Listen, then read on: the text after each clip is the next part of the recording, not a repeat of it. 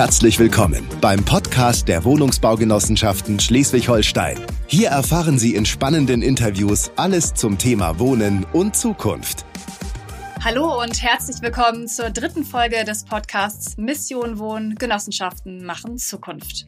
Heute unter dem Titel Klimaschutz gemeinsam zum Ziel. Mein Name ist Lena Fritschle und ich freue mich, dass Sie uns heute wieder zuhören.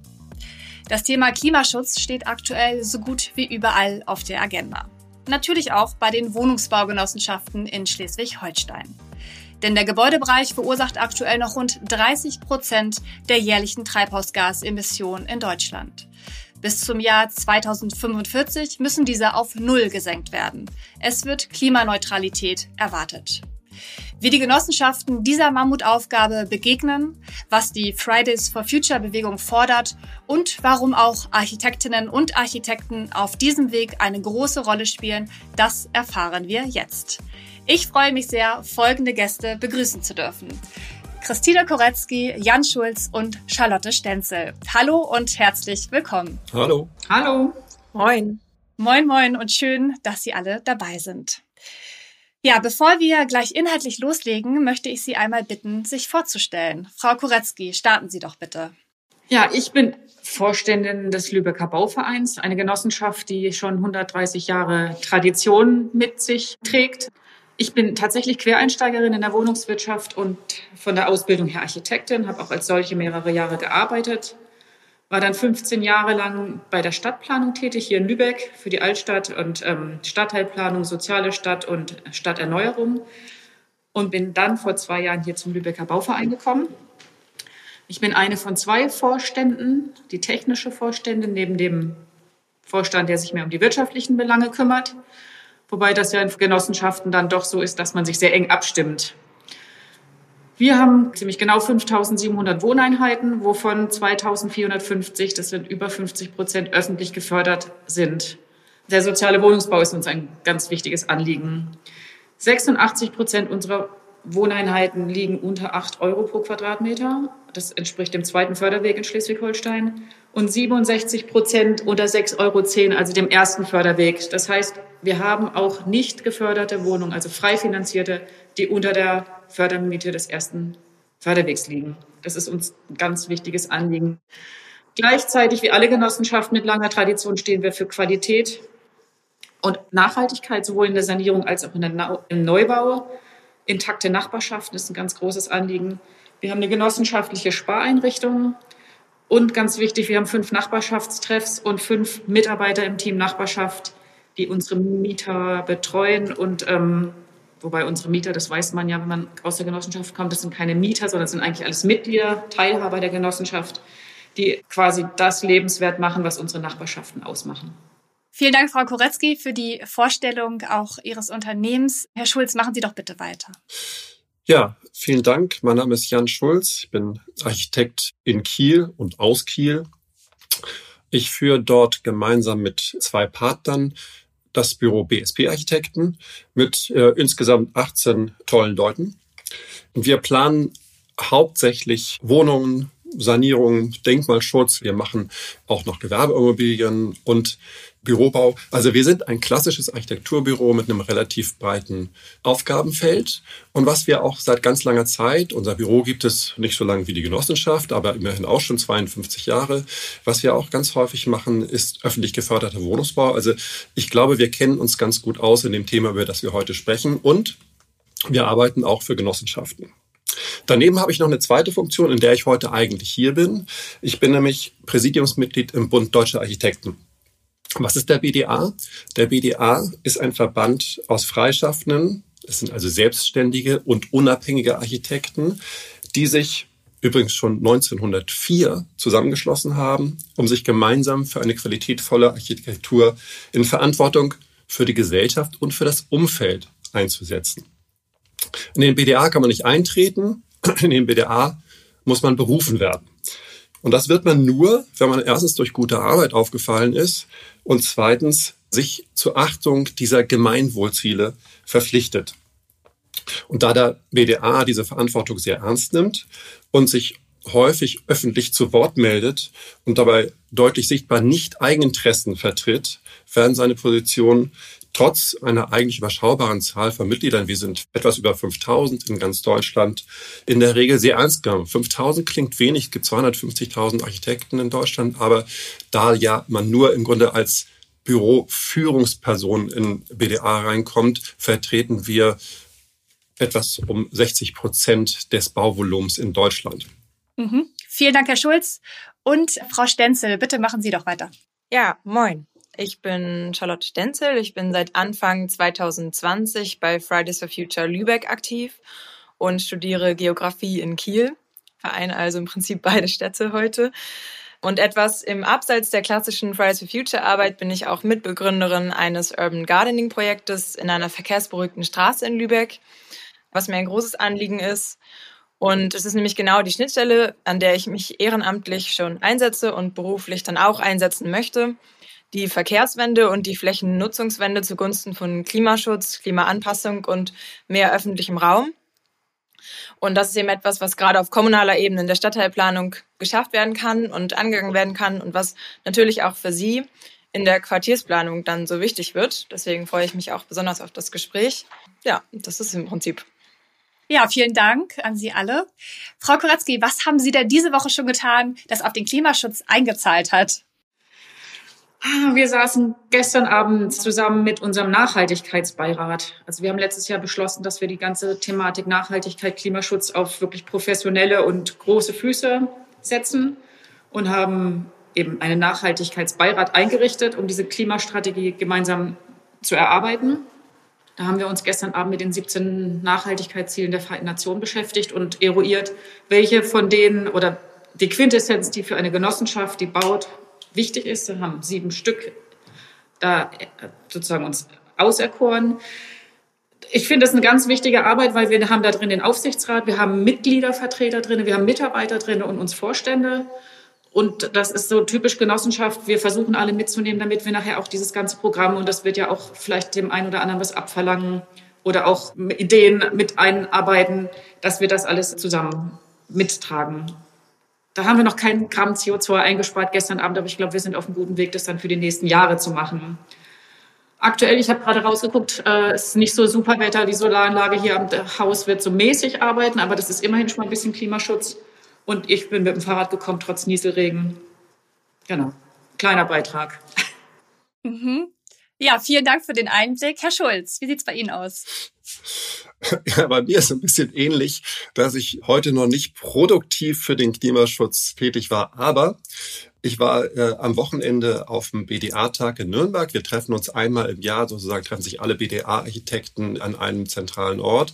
Bin da selbstverständlich mit der Bahn hingefahren. Wir haben zum BDA auch eine Selbstverpflichtung, dass wir innerhalb Deutschlands beispielsweise nicht mehr fliegen und war da dann auch logischerweise mit öffentlichen Verkehrsmitteln unterwegs. Warum haben wir uns getroffen? Wir haben eine Tagung gemacht unter dem Motto mehr Umbauwagen und haben an diesem Tag daran gearbeitet und auch dafür geworben, unter anderem bei Bauministerin Clara Gleiwitz, die Gleiwitz, die dort vor Ort war, endlich die Bauwende einzuleiten, die darin bestehen muss und darin bestehen wird, da bin ich ganz sicher, bei allen Baumaßnahmen zukünftig sehr rücksichtsvoll mit unseren natürlichen Ressourcen umzugehen denke, wir werden ja im Laufe unseres Gesprächs noch darauf kommen, was das bedeutet. Privat haben wir tatsächlich schon vor Monaten unsere Heizung um anderthalb Grad runtergedreht. Da können Sie mal sehen, wie warm wir das hatten. Und vor drei Wochen ganz ausgeschaltet. Das haben wir, machen wir normalerweise erst Ende Mai, aber wir haben festgestellt, es geht auch so. Man gewöhnt sich daran. Das war's. War ja auch schon reichlich. Und Gespräch mit der Bauministerin ist ja auch immer sehr wichtig. Frau Stenzel, wie sieht's bei Ihnen aus? Ähm, ja, ich muss, glaube ich, kurz ein bisschen ausholen, denn als Fridays for Future werden wir oft mit dem individuellen Ansatz angesprochen oder konfrontiert, kann man sagen. Und deshalb muss ich kurz auch in lockeren Gesprächsrunden, also verzeiht mir, was dazu sagen, da wir der Ansicht sind, dass diese persönliche Verantwortung von jeder und jedem Einzelnen oft zu hoch skaliert wird und dass gerade im Vergleich zur Verantwortung großer Firmen oder zur Verantwortung der Regierung als Gesetz- und Rahmengeber für die Infrastruktur in der wir alle leben und irgendwo auch leben müssen, dass die Verantwortung dort viel größer ist. Und betont werden sollte. Denn wir finden es natürlich gut, wenn wir alle, jeder etwas tut, äh, jeder wie er oder sie kann und dass die Gesellschaft sich auch bereit zeigt für einen politischen Aufbruch so. Aber letztlich wird die Handlungsfähigkeit von ähm, jeder und jedem Einzelnen eben in einer Welt, in der alles aufs Auto und aufs Einfamilienhaus ohne Busverbindung ausgerichtet ist, immer noch massiv überschätzt. Also die alleinwohnende, verwittete ältere Dame in der einst geförderten Einfamilienhaussiedlung am Rande der Stadt mit schlechter Busanbindung, die wird mit ihrem alten Diesel fahren, solange sie kann. Und wenn sie es nicht mehr kann, haben wir irgendwie auch noch keine sinnvollen Lösungen für ihre Mobilität aufgebaut. Wir setzen also bewusst den Fokus auf die politische Verantwortung und das anzuerkennen und Bedingungen zu schaffen, in der alle klimaneutral bauen, heizen und wohnen können. Aber genau für diese Handlungsspielräume von Wohnungsbaugenossenschaften und für die Diskussion politischer Forderungen sind wir ja da. Deshalb freue ich mich. Und um die Frage dennoch zu beantworten, wie gesagt, verzeiht mir. Ich fahre diese Woche wie sonst auch mit dem Fahrrad auf meinen Alltagswegen und habe schon einiges an Gemüse diese Woche angepflanzt. Mit viel Humuserde natürlich, das ist ja auch irgendwie gut. ja, vielen Dank. Vielen Dank auch für diesen Aspekt. Also vielleicht können wir uns darauf einigen, es ist ein gesamtgesellschaftliches Thema, bei dem aber auch natürlich ganz, ganz, ganz viel von der Politik kommen muss. Genau, und zu diesem Thema kommen wir natürlich jetzt auch. Ich habe es vorhin schon angesprochen. Deutschland muss bis 2045 klimaneutral werden. Was bedeutet das denn für Sie als Vorständin einer Wohnungsbaugenossenschaft, Frau Koretzky? spannende Zeiten. Also ich habe das Gefühl, dass wir noch nie so sehr in einem Umbruch gelebt haben wie jetzt eigentlich schon vor einem Jahr mit der Klimakatastrophe im Ahrtal, der Fridays for Future Bewegung und dem Gerichtsurteil. Jetzt kommt die Ukraine, der Ukraine-Krieg noch dazu. Riesige Herausforderungen, aber ohne Herausforderungen würde mir das Arbeiten keinen Spaß machen. Okay, wie gehen Sie dann mit den Herausforderungen um? Also wir, da hatte ich ja eben schon mal angedeutet mit dem mit der Klimastrategie. Wir wollen uns da relativ strategisch aufstellen. Letztes Jahr haben wir unsere CO2-Ausgangsbilanz ermittelt. Da waren die Nachrichten schon mal so weit positiv, dass wir tatsächlich einen Ticken besser sind als der durchschnittliche Wohnungsbestand hier von unserem Verband. Wir haben glücklicherweise auch einen relativ jungen Bestand, also 50 Prozent sind aus den Jahren 1990 und jünger. 67 Prozent haben einen guten bis sehr guten Energiestandard, aber trotzdem haben wir dann auch immer noch 21, die befriedigend sind bis lausig und weitere 12 Prozent stehen unter Denkmalschutz. Also jeder, der aus Lübeck kommt, weiß, dass man auch mit Denkmalschutz wahrscheinlich irgendwie leben muss und den auch niemals auf ein Effizienzhaus kriegen wird. Ein großer Vorteil von uns ist auch, dass 70 Prozent des Bestandes an der Fernwärme angeschlossen sind. Und wir haben jetzt beschlossen, uns auf diese 21 Prozent zu konzentrieren und da möglichst auch nicht die, die an Fernwärme hängen, weil da ist nochmal jemand anders verantwortlich für die Entkarbonisierung und wollen hier jetzt tatsächlich gucken, wie wir anfangen. Aber das große Problem ist tatsächlich, Handwerker und Menschen zu kriegen. Wir haben seit zweieinhalb Wochen eine Ausschreibung draußen für einen Architekten. Als ich fertig war als Architekt, kam auf eine Ausschreibung 100 Bewerbungen, würde ich mal ungefähr sagen, und man hatte kaum Chancen. Wir haben null Bewerbungen. Null Bewerbungen, obwohl wir als Genossenschaft zu den echt guten Arbeitgebern gehören. Also ich weiß, was mein Büro verdient, ich weiß, was die Mitarbeiter hier verdienen. Ich dachte schon, dass wir so vielleicht mal 20 Bewerbungen kriegen. Gar nichts. Mhm. Und das schaffen meine Mitarbeiter nicht, diese Klimastrategie oder Sanierungsstrategie alleine aufzustellen, weil wir ja den laufenden Sanierungsbetrieb auch haben. Die Lieferengpässe betreffen uns massiv. Das ist leider ein Thema, was man ja Land auf Land ab in der Presse hört. Aber ich kriege die regelmäßige Rückmeldung, dass unsere Baustellen stocken, weil irgendwas nicht kommt. Und das macht einen schon so ein bisschen frustriert. Also die Herausforderungen sind da und wie gesagt, ich bin eigentlich grundpositiv. Irgendwie werden wir es hinkriegen und die Ukraine-Krise oder das läuft vielleicht auch alles wieder irgendwann in Bahn. Aber, und Herr Schulz hat es eben angesprochen, auch mit der grauen Energie, neun Prozent unseres Bestandes sind so rott, dass wir, auch wenn es uns wehtut und auch wenn es keiner hören will, wir werden sie wahrscheinlich doch abreißen und neu bauen müssen. Da müssen wir irgendwie gucken. Und als Vorständin habe ich irgendwie die Waage zu halten zwischen Ökonomie, sozialer Verantwortung und meinem wirklich ganz tief drin sitzenden ökologischen Bewusstsein. Mhm. Jetzt haben Sie schon ganz viele Punkte angesprochen, auf die wir auch gleich nochmal intensiver eingehen werden. Vielleicht können wir es auch noch als Aufruf sehen. Also Sie suchen eine Architektin, einen Architekten. Vielleicht fühlt sich ja jemand dazu berufen, der uns gerade zuhört. Ich glaube, Herr Schulz, Sie sind ganz gut in Lohn und Brot. Für Sie wäre das wahrscheinlich nichts. Sie hatten das ja auch vorhin schon angesprochen. Sie und Ihre Kolleginnen und Kollegen im BDA sehen sich in einer Mitverantwortung, die Klimaschutzziele zu erreichen. Warum? Ja, weil wir im Grunde alle mitschuld sind an der Klimakrise. Das kann man wohl so mit aller Deutlichkeit sagen. Es gibt so ein paar Schlüsselzahlen im Bauwesen, die ziemlich erschreckend sind. Das Bauen ist für über 50 Prozent des Müllvolumens in Deutschland verantwortlich und für fast 80 Prozent des Verbrauchs an erschöpflichen, nicht wiederherstellbaren Ressourcen. Das sind also beispielsweise unversiegelte Fläche, das heißt Grundstücke, die bebaut werden. Das ist aber auch sowas Banales wie Kies, Naturstein, Metalle, aber auch natürlich vor allem fossile Energie. Es ist also oft völlig offensichtlich, dass, wenn wir die Klimaschutzziele erreichen wollen, wir mit diesem Verbrauch so nicht weitermachen können. Denn wie der derzeitige Pritzker-Preisträger, der Pritzker-Preis ist so ein bisschen der Nobelpreis der Architektur. Francis Queré ist ein Architekt mit afrikanischer Herkunft, äh, der in Deutschland lebt, in Berlin lebt und arbeitet. Er hat sehr viel in Afrika mit bescheidensten Mitteln gebaut, sehr viel erreicht dort. Und er sagt, wenn wir alle so bauen würden wie ihr, und er meint damit die Industrieländer, dann bräuchten wir zwei Erden. Und wir haben keine zwei Erden, das ist ja unser Problem. Und deswegen sehen wir, weil unser Verbrauch, also unser Verbrauch, nenne ich sage jetzt im Bereich der Bauwirtschaft und auch der Wohnungswirtschaft so unglaublich hoch ist. Deswegen fühlen wir unsere Mitverantwortung. Ich würde ganz gern noch zwei Punkte zu Frau Koretzky sagen.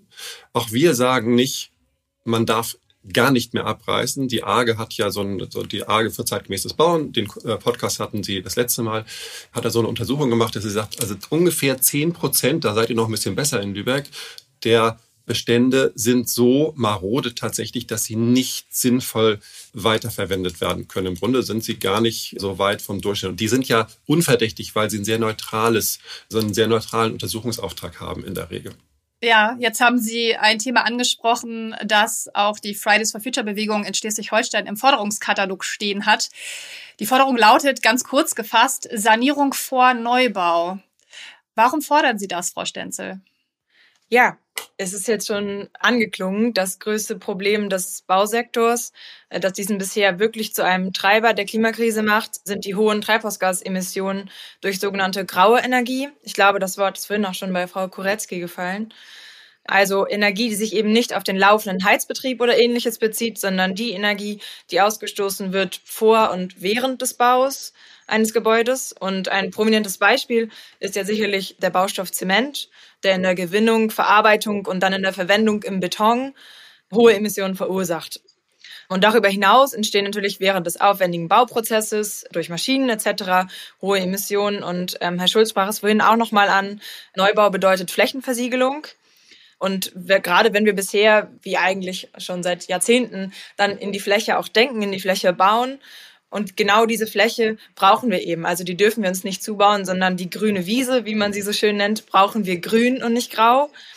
Gerade um das zu einer Senke zu machen. Also es kann auch Kohlenstoff gespeichert werden im Boden, wenn er denn eben nicht zugebaut ist, sondern frei.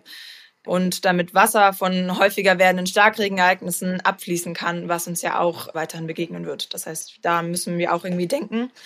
Und das sind alles Punkte, die gegen viel Neubau sprechen. Aber Sanierung vor Neubau bedeutet eben, dass man immer so viel saniert, wie man kann, bevor man neu baut. Das bedeutet natürlich nicht, dass um jeden Preis marode Gebäude stehen bleiben. Das ist natürlich Quatsch. Das ist in der Forderung auf jeden Fall nicht impliziert. Aber wenn also die Sanierung eines Gebäudes, ohne dass es in der nächsten Woche auseinanderfällt, weniger graue Energie verbraucht als der Neubau, dann hilft es eben auf jeden Fall. Also es werden Emissionen eingespart, indem die Gebäude länger stehen. Wärmepumpen könnten eingebaut werden oder Photovoltaikanlagen im Zuge der Sanierung auf dem Dach installiert werden. Und vielleicht wird es auch so umgebaut, dass nachher mehr Menschen als vorher bequem in diesem Haus leben können. Wie realistisch sind denn solche Forderungen, Frau Koretzky? Ja, ich bin ja schon schwer beruhigt, dass diese neun bis zehn Prozent dann tatsächlich zur Diskussion stehen, weil wir, wir haben das sehr genau getestet. Also in Lübeck gibt es wo wir jetzt gerade aktuell fertig gebaut haben, eine 50er Jahre Zeilenbebauung. Und die erste 50er Jahre Zeilenbebauung haben wir saniert. Und im Ergebnis ist kein Grundriss besser geworden als vorher. Der Lärmschutz war nicht zu retten. Die Treppenhäuser sind eng und klein und die Barrierefreiheit ist nicht gegeben. Die ist nicht nachträglich umsetzbar. Wir hatten neubaugleiche Kosten und die Mieter waren nicht zufrieden. Also der Mensch ist auch noch nicht so weit, dass er das mit einmal schön findet, wenn er seinen Nachbar hört. Das wird eher schlimmer. Das kriegen wir im Beschwerdemanagement ziemlich genau mit. Und deswegen haben wir uns dann im weiteren Verlauf entschieden, die anderen 50er Jahre Zeilen abzureißen und neu zu bebauen und wesentlich zu verdichten. Also die 50er Jahre zeichnen sich ja oft aus durch große Freiräume, was städtebaulich natürlich einen Wert hat. Aber wenn ich den Innenraum vor dem Außenraum entwickle, also nicht die grüne Wiese, sondern gucke, dass ich die städtischen Flächen verdichte, denke ich, dass wir auch einen relativ großen Beitrag zur Nachhaltigkeit machen. Und wenn dann der Neubau so ist, dass er dann auch ordentlich Energie einspart und wie dort dann auch noch Wärme aus Abwasser gewinnt, dann haben wir auf der Positivseite was gewonnen. Aber wir tun uns schwer natürlich mit dem Abriss und wir wägen das genau ab, diskutieren das mit unseren Technikern, auch mit den Architekten und dann muss man einfach auch offen sein für die wirtschaftlich und ökonomisch best und ökologisch beste Lösung an dem Standort. Mhm. Frau Stenzel, ganz kurz, ist das für Sie nachvollziehbar? Ähm, sicherlich. Also das ist natürlich eine große Herausforderung und gerade in Lübeck, worüber wir halt sprechen, haben wir da auch sehr unterschiedliche Arten und Zeiten, aus denen Häuserzeilen stammen. Und ich habe selber lange auf der Altstadt gewohnt und ich weiß, wie eng das ist und kann mir schon vorstellen, dass es schwierig ist, ähm, dort etwas umzusetzen. Das ist ein Grund mehr für uns zu sagen, das muss politisch unterstützt werden und klar kommuniziert werden, auch gerade von der neuen Landesregierung, dass auch Wohnungsbaugenossenschaften und insgesamt dann dennoch solche Sanierungspläne gefördert werden und auch finanziell gefördert werden, damit sie, soweit es denn möglich ist, also so gut möglich sind, wie sie dann eben möglich sind.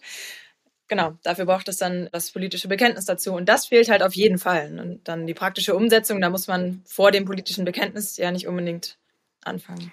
Ich würde gerne einmal kurz einhaken. Ich würde mir wahnsinnig wünschen, wenn der Gesetzgeber eine Lösung findet, dass man die graue Energie in, mit einberechnen kann. Also im Moment ist es ja so, ich baue ein energieeinsparendes Haus nach möglichst besten Vorgaben, schönstenfalls Effizienzhaus 40, aber die graue Energie, oder wenn ich das im saniere, ne, dann 55, die graue Energie kann ich im Moment nicht anrechnen. Und das würde ich so gerne tun, weil da ist so viel CO2 gespeichert. Und solange ich da keine ökonomischen Vorteile draus habe, wird jeder normale Bauherr versuchen, oder wird er das nicht berücksichtigen?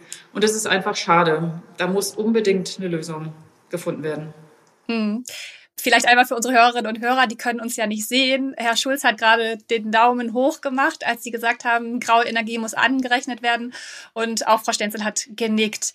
Ich würde gern ähm, zu weiteren Lösungen kommen. Herr Schulz, auch der BDA hat ein Positionspapier formuliert und fordert darin ein Umdenken. Unter anderem schlagen Sie dort vor, recycelbares Baumaterial zu verwenden.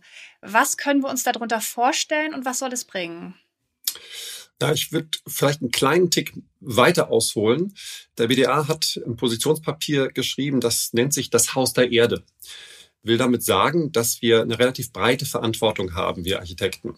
Und das hat nicht nur bei Architekten, sondern auch in der Politik für ziemlich Furore gesorgt da wir, das habe ich ja eben schon gesagt, oder wir sind uns da auch einig, da wir viel zu viel ähm, Ressourcen verbrauchen, wir aber auch zukünftig nicht ohne Bauen auskommen werden, das muss man ja auch mal sagen. Es fehlen ja, ob tatsächlich 400.000 Wohnungen fehlen oder ein bisschen mehr, vermutlich ein bisschen weniger auf Dauer. Das da immer dahingestellt. Aber auf jeden Fall brauchen wir Neubau und wir brauchen auch Anpassungen von Gebäuden, beispielsweise an die alternde Gesellschaft. So, das vorausgeschickt sind unsere wichtigsten Forderungen tatsächlich zwei. Das erste ist möglichst wenig Neubau, darüber haben wir eben schon gesprochen, und Umbau und Nachnutzung vor Neubau. Also kleines Beispiel. Wir sitzen mit unserem Büro seit fünf Jahren in einem denkmalgeschützten Altbau. Und Frau Koretzki, in dem kleinen Punkt würde ich Ihnen doch gerne widersprechen. Wir haben den zum KfW Effizienzhaus 115 umgebaut. Und 115, aber nicht 55. Nee, nicht, natürlich nicht 55. Ja, das kriegt man nicht sinnvollerweise hin. Genau. Ich glaube, die ja. Zahl hatten Sie dabei noch unterschlagen vorhin. Also, es gibt ja verschiedene Arten können Sie, Entschuldigung, Herr Schulz, können Sie ja. einmal bitte für unsere Hörerinnen und Hörer erklären, was es mit diesen Standards auf sich hat, mit den Effizienzhäusern? Ja, also zum KfW-Effizienzhaus kann man vielleicht sagen, je niedriger die Zahl, also es gibt KfW-Effizienzhäuser 40, 55, früher gab es noch 70, dann gibt es noch 100 und 115. 100 ist ungefähr das, was der Gesetzgeber vorschreibt, also ein Energiestandard, der dort jeweils beschrieben wird. Und man kann grob sagen, dass die Zahl den eine Prozentzahl darüber angibt, wie viel Prozent der zulässig verbrauchbaren Energie für Neubauten, also für einen durchschnittlichen Neubau, ein Haus verbraucht. Das heißt, unser KfW-Effizienzhaus 115, unser denkmalgeschützter Altbau, in dem wir sitzen, verbraucht 15 Prozent mehr, als der Gesetzgeber äh, für einen Neubau zulassen würde. Wenn man jetzt aber da die graue Energie reinrechnet, die wir überhaupt nicht verwenden muss, also oder nahezu nicht verwenden müssen, die wir halbiert haben, als wir das Gebäude komplett umgebaut haben, da kann man sagen, so lange kannst du nie heizen, um das wieder minder verbrauchen, um das wieder rauszukriegen. Da liegt der, der Punkt, an dem das umkehrt, irgendwo bei 200 Jahren. Also das ist völlig lächerlich, so ein Gebäude nicht umzubauen in so eine Richtung. So, das vorausgeschickt vielleicht. Jetzt habe ich aber zwei Sachen gedacht. Also einmal Umbau vor Neubau und aber wenn Neubau, dann nur noch so, und jetzt komme ich zu der Ihrer eigentlichen Frage, Frau Fritschle, dann nur noch so, dass die eingesetzten Materialien zu 100 Prozent wiederverwertet oder mindestens recycelt werden können, ohne dabei an Qualität zu verlieren. Was bringt das? Dadurch können im Grunde Gebäude zu Materiallagern werden, die nach ihrer Nutzungszeit, die im Übrigen möglichst lang sein sollte, äh, auseinandergebaut und deren Einzelteile dann wiederverwendet werden könnten. Beispielsweise lassen sich, das wird jeder einsehen, Ziegel wie man ja auch übrigens in vielen alten Häusern sehen kann, nach dem Abbruch eines Hauses problemlos zu anderen Häusern wieder zusammensetzen. Wenn man vorausschauend baut und die nicht mit einem zu hohen Zementanteil wieder vermörtet, dass man sie nicht wieder auseinanderkriegt. Das ist ein Problem. Da kann man aber dran arbeiten. Das kriegt man auch hin. Unsere Vorfahren haben das jahrhundertelang gemacht. Deswegen sieht man in beispielsweise romanischen Kirchen vielfach Säulen aus vorchristlichen Tempeln. Die haben die da einfach ausgebaut und die neue Kirche um diese Säule sozusagen oder um diese Säulen herumgebaut. Man hat ganze Bauteile eingesetzt. Und das können wir heute, und zwar mit einer ganzen Menge Bauteile, wieder machen. Das können Fenster sein, das können Fassadenteile sein, das können Beton- oder Stahlstützen sein, das können sogar Fertigteildecken sein oder ganze Treppen kann man theoretisch alles machen, wenn man diese Bauteile erfasst. Denn heutzutage weiß man durchschnittlicherweise gar nicht, was in einem Gebäude überhaupt drinsteckt. Wenn eine Wiederverwendung nicht direkt funktioniert, also dass ich ein Bauteil ausbaue und wieder einbaue, dann sollten die Materialien wenigstens in den Stoffkreislauf zurückfließen können. Das ist bei Baumaterialien wie Holz und Lehm mit nur minimalem Energieaufwand möglich. Bei Glas und Metall geht das aber ebenfalls, erfordert zwar mehr Energie, aber immer noch weniger, als wenn ich diese Bauteile oder diese Materialien erst neu erzeugen muss. Schlecht geeignet sind dafür Verbundmaterialien, die also miteinander verklebt sind, die ich nicht mehr auseinanderkriege. Daher muss man darauf achten, dass die verschiedenen Materialien so miteinander verbunden werden, dass sie sich am Ende auch wieder lösen lassen. Denn wenn wir, und das zusammengefasst, wenn wir alles, was wir verbauen, recyceln können, müssen wir einen Großteil der jetzt verbrauchten Energie nicht aufwenden und wir haben auch keinen Müll oder nur noch ganz wenig Müll. Mhm. Wäre das eine Idee für Sie, Frau Koretzky? Wir sind da wirklich absolut offen.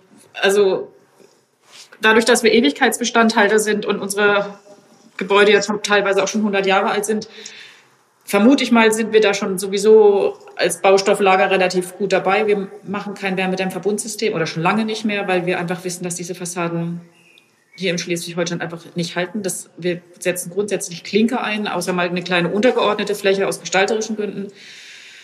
Schwierig wird es ja immer bei der Dämmung. Und wenn ich nicht die Hochdämmstoffe benutze, die die Industrie so bastelt, um diese Effizienzhauskategorien zu erfüllen, sondern dann vielleicht bei nachwachsenden Rohstoffen bin, dann erreiche ich die Werte nicht. Und da muss auch eben wieder vom Gesetzgeber ein Umdenken stattfinden, dass also wenn man anständige Materialien verwendet, das auch in Rechnung gesetzt wird. Mhm.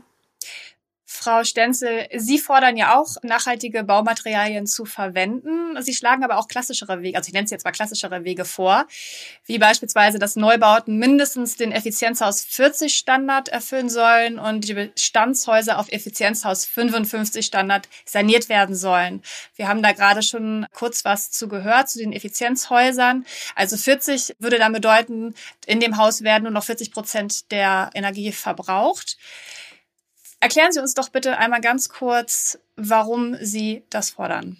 Genau, damit ist es ja im Prinzip gesagt, und Herr Schulz hat es eben erklärt, dass es geht um den Gesamtenergieverbrauch im Vergleich zu einer gesetzlich festgelegten Referenzgröße, also Effizienzhaus 100 und darum, wie gut die Wärmedämmung ist auch. Also wie viel aus Versehen für draußen mitgeheizt wird oder eben hoffentlich nicht. Das Effizienzhaus 40, dann eben nur noch 40 Prozent der Referenzgröße. Äh, nun haben wir jetzt vorhin auch schon kritische Stimmen gehört. Und Sie haben es auch gesagt, Frau Fritzle, wir fordern auch die Verwendung nachhaltiger Baumaterialien. Das bedeutet natürlich, dass man da dann abwägen muss, weil die eine Forderung darf die andere natürlich nicht ausstechen. Aber die Effizienzhäuser bringen relativ viel Einsparung, was der Grund ist, warum wir sie, wenn wir denn Neubau machen, also das ist so der Kerngedanke, wenn man denn schon doch noch neue Gebäude baut, wo wir uns, glaube ich, alle relativ sicher sein können, dass das weiterhin passieren wird, dass man das zumindest auf diese Weise tut. Denn wenn wir nicht einiges an Energie einsparen, dann wird das mit der Energie- und Wärmewende auf jeden Fall auch schwierig. Genau, das ist einer unserer wichtigsten Slogans. Es gibt keine erfolgreiche Energie- und Wärmewende ohne eine Bauwende. Das steckt da auf jeden Fall auch dahinter. Da müsste man natürlich auch als Land dann Finanzierungsmodelle für die Umsetzung dieser Forderung vorlegen.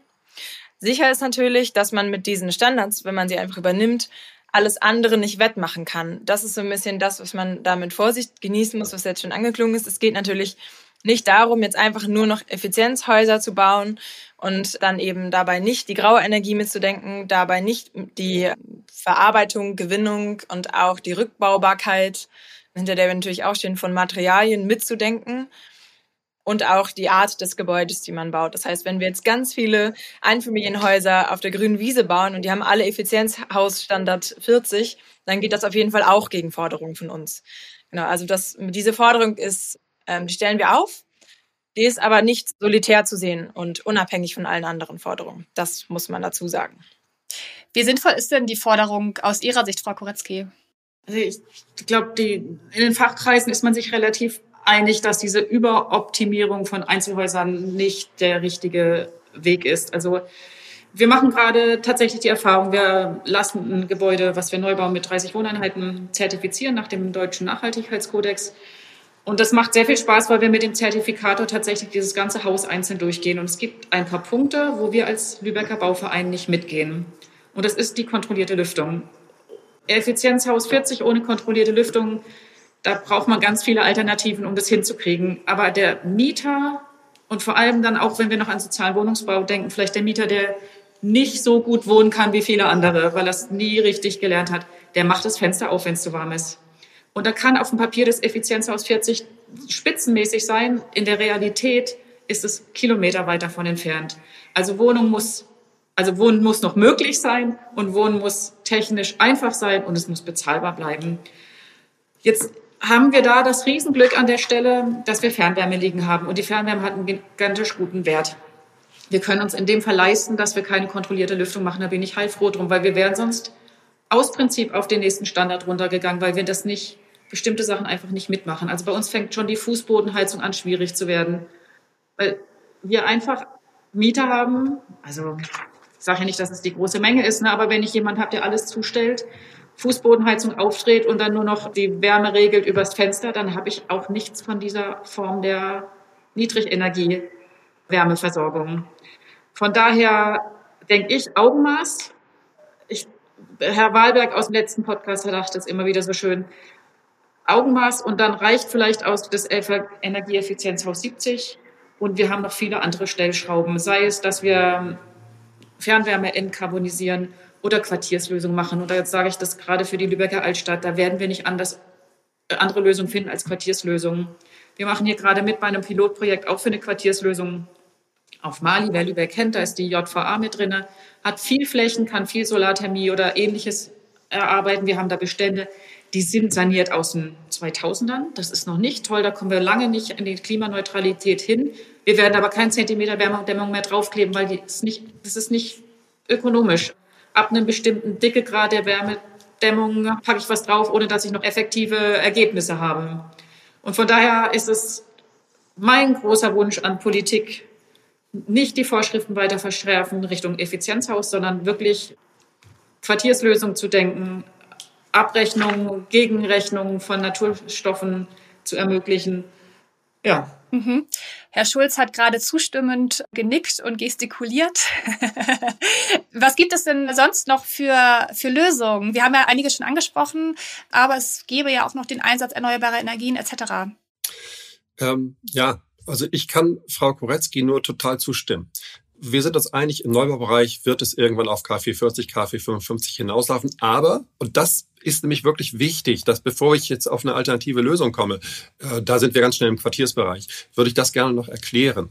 Wenn wir sagen, KfW 40 Häuser sind, müssen der Standard werden, dann müssen wir uns bewusst sein, wir brauchen nach den jetzigen Rechenmethoden Wärmerückgewinnungs, äh, Lüftung mit Wärmerückgewinnungsanlagen und äh, wir brauchen mindestens mal eine kontrollierte Lüftung und das funktioniert nur so nur so ungefähr, das hat Frau Koretzky total richtig beschrieben, ist auch unsere Erfahrung. Die AGE hat das ja relativ gründlich untersucht und zwischen dem KfW 70 Haus und dem KfW 40 Haus passiert energietechnisch, also was den Verbrauch in den Wohnungen angeht, nur noch ganz, ganz wenig. Sie müssen das aber beim KfW 40 Haus mit einem überbordenden technischen Aufwand erkaufen. Ich rede jetzt nicht doch aber auch ein bisschen von Wärmedämmung. Auch das hat nämlich so einen Grenznutzen. Weil die Leute einfach nicht so ticken. Die sagen, ich will auch mal mein Fenster öffnen, auch bitte im Winter, wenn ich gerade, wenn es im Schlafzimmer müffelt oder weiß der Henker was und weil ich was gekocht habe. Und das machen die auch. Und da können sie zehnmal sagen, ihr habt aber eine Lüftungsanlage, ihr braucht das gar nicht. Das funktioniert trotzdem. Die machen es trotzdem auf und das sollen sie auch. Deswegen muss man sich verabschieden von diesen technischen Lösungen. Zweiter Punkt bei der technischen Lösung ist, wir bauen damit die Sanierungsfälle leider nicht von übermorgen, sondern von morgen. Eine Wärmedämmung hält im Grunde ewig. Ein Klinker hält ewig. Eine Lüftungsanlage hält ungefähr 15 bis 20 Jahre und nach, ehrlich gesagt, nach 15 Jahren wollen Sie in eine Lüftungsanlage, die Sie da mal eingebaut haben, auch nicht mehr reingucken.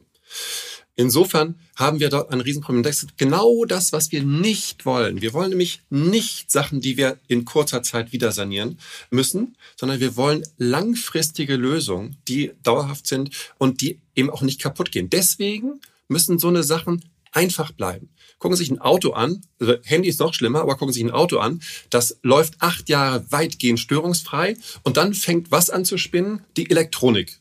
Und nach, nach zwölf Jahren schmeißen wir die weg, weil so viel nicht mehr funktioniert, dass wir sagen, das geht jetzt nur noch nach Afrika.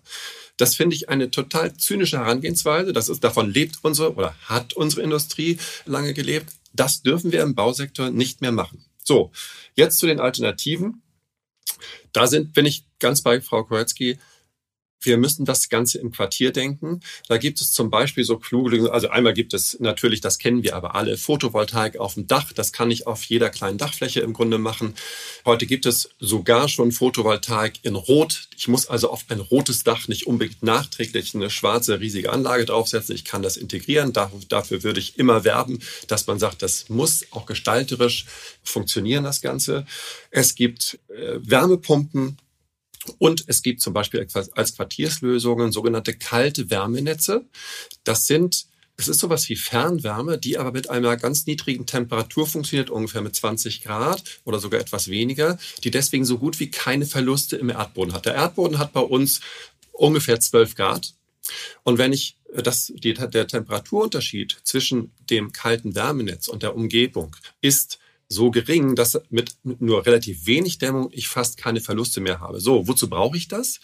An dieses kalte Wärmenetz kann ich hausweise Wärmepumpen anschließen oder sogar wohnungsweise Wärmepumpen anschließen, die dann jeweils mit elektrischem Strom übrigens über einen Verdichter aus den 20 Grad die 40 Grad Vorlauf produzieren mit Zuheizung sogar die 60 Grad für warmes Wasser, die wir brauchen, um unsere Wohnungen warm zu kriegen.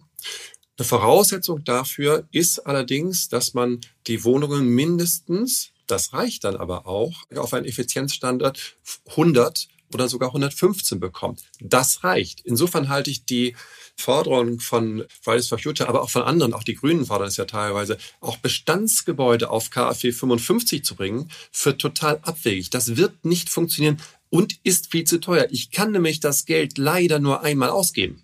Und dann muss ich sagen, das gebe ich lieber in eine Quartierslösung. Da ist es viel effektiver und bringt am Ende, ich muss weniger Aufwand treiben, es bringt aber mehr. Und das halte ich für den richtigen Weg. Frau Stenzel, die Argumente sind für Sie wahrscheinlich nicht ganz neu. Was ist Ihre Antwort? Ähm, die Antwort darauf ist ähnelt der von vorhin. Also wir haben mehrere Forderungen und bisher auch mehrere Forderungen, die sicher nicht widersprechen dürfen, also auch in Richtung Quartierslösungen. Wir haben umfassende Forderungen zur Energiewende und Forderungen zu recycelbaren und naturnahen Baustoffen und wenn man sich das dann anguckt, wenn man jetzt mal annimmt, wovon man natürlich, ne, also wenn man jetzt mal annimmt, dass all diese Forderungen aufgenommen werden würden und in einen Koalitionsvertrag integriert werden würden, dann müsste man ja in der Umsetzung sich konkret anschauen, okay, welche Forderungen, ähm, nehmen wir an, welche Forderungen gehen zusammen. Und wenn man dann feststellt, dass bei allen Sanierungen mit, beispielsweise in einer Lübecker Altstadt der Effizienzhaus 55 Standard schwierig ist, dann stellt man das fest.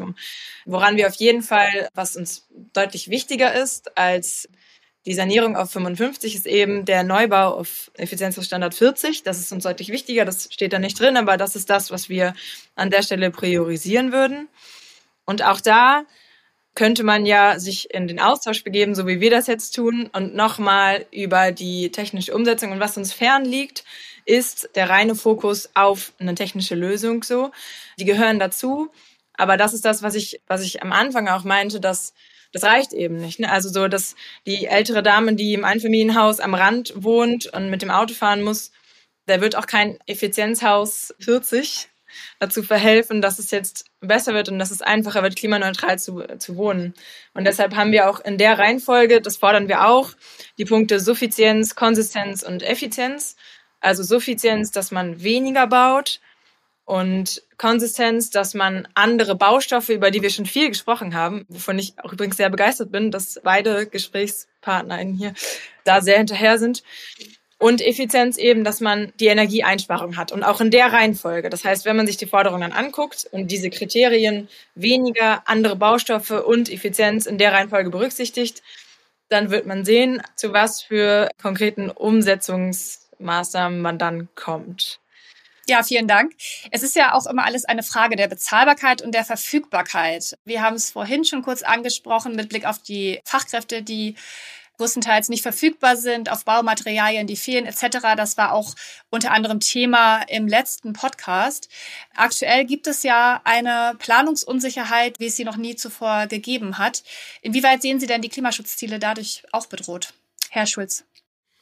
Ja, ich bin äh, der Meinung, also der Fachkräftemangel, das stimmt alles. An der Stelle könnte ich übrigens auch noch einen Werbeblock starten. Wir brauchen, wir suchen auch mit Mitarbeiter, finden genauso viel wie Sie, Frau Koretzki, nämlich keine.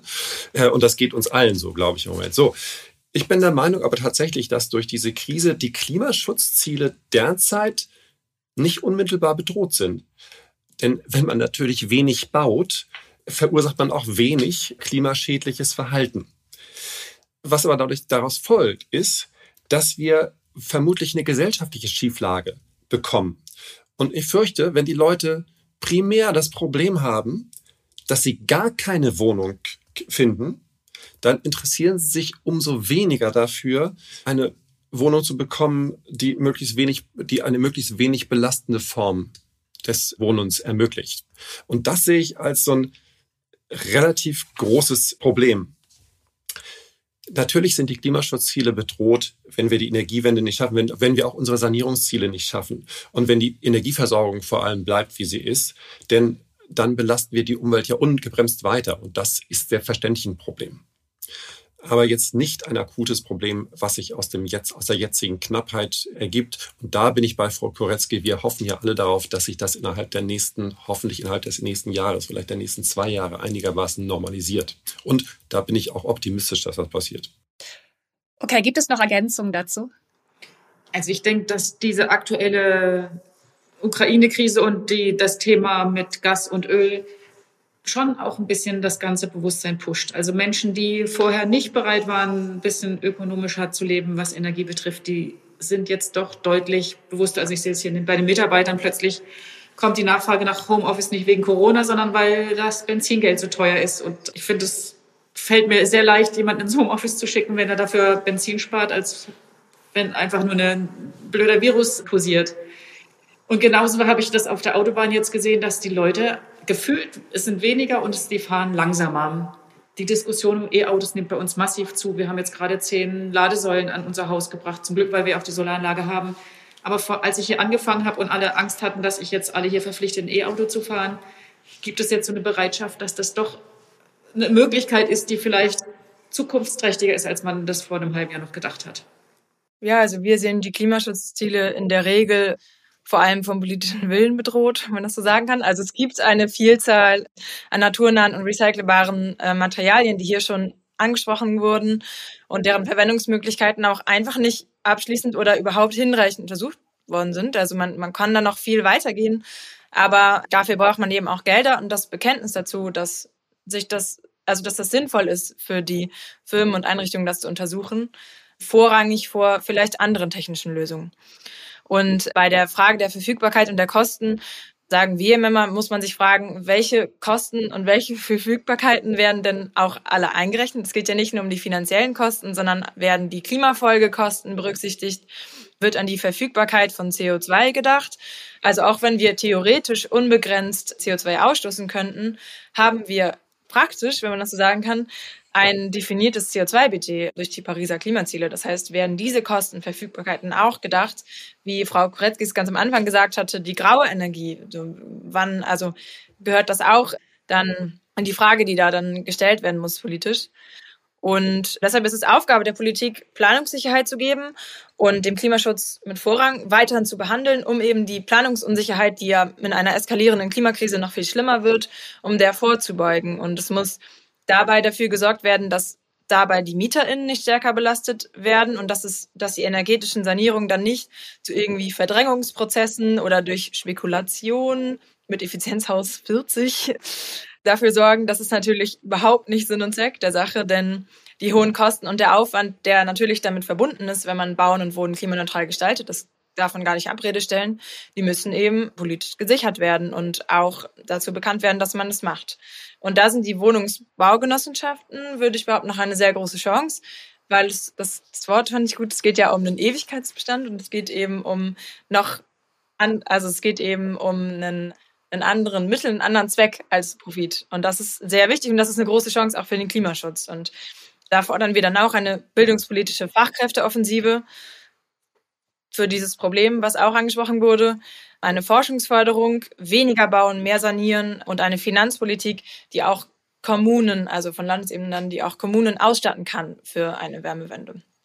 Ich glaube, wir könnten noch ganz, ganz lange diskutieren und uns austauschen. Wir müssen langsam zum Schluss kommen. Aber Herr Schulz, Sie haben sich gerade noch mal kurz gemeldet. Bitte. Ja, ich wollte nur, ich will nicht einen zweiten Vortrag halten. Nee, könnte ich, das ist, ich stimme Frau Stenzel in fast allem zu. Und ich möchte aber einen Punkt herausheben, weil ich glaube, da sind wir drei uns wahrscheinlich auch total einig. Wir müssen es schaffen, dass der CO2-Gehalt im Material und im Bestand im Grunde eingepreist wird, dass der von mir aus besteuert wird oder wie auch immer. Wenn wir nämlich das, wenn der Gesetzgeber das schaffen würde, hätten wir ganz viel erreicht, weil automatisch dadurch Neubau teurer, Umbau preiswerter werden würde. Und weil auch automatisch übrigens vermutlich Technik teurer werden würde. Und das ist auch sinnvoll oder weniger, ja, das ist auch sinnvoll, das zu tun. Das ist, glaube ich, so die entscheidende Forderung. Wenn Politik das macht, kommen wir einen ganz, ganz großen Schritt weiter. Im Übrigen hat Frau Stenzel natürlich mit dem, was sie sonst noch gesagt hat, total recht. Aber CO2 ist, glaube ich, das Wichtigste. Wir befinden uns ja in Schleswig-Holstein. Welche Vorteile bringt denn das Land zwischen den Meeren, wie man so schön sagt, in Sachen Klimaschutz mit? Frau Koretzki. Also ich sitze ja glücklicherweise in der IHK und kriege noch so einen Input auch von anderen, gerade von Energieträgern auch. Und ähm, Schleswig-Holstein ist tatsächlich ja, was den Strom betrifft, klimaneutral. Also wir produzieren 120 Prozent Ökostrom und können abgeben.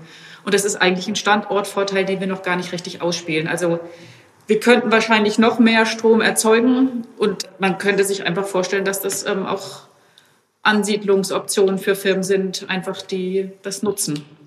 Also ich, mich hat das ganz froh gemacht, dass selbst die Stadtwerke hier alles grünen Strom, den, man kann gar keinen nicht grünen Strom hier beziehen.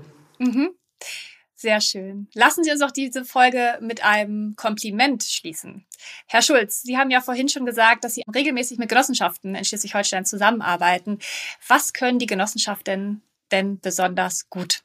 Genossenschaften haben in der Regel einen wirklich Kontakt mit ihren Mitgliedern und können die, die ihre Mieter sind, gut erreichen und sie auf die Reise zur Klimaneutralität hin mitnehmen. Frau Koretzki hat das vorhin so ein bisschen angedeutet.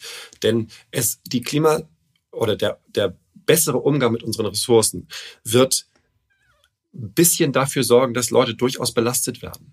Und die Genossenschaften können wirklich gut erklären, weil sie einfach nah dran sind an den Leuten. Denn das hatten wir vorhin auch schon gesagt. Die beste Dämmung nützt ja nichts, wenn der Mieter im Winter die Heizung voll aufdreht, das Fenster aber trotzdem aufmacht.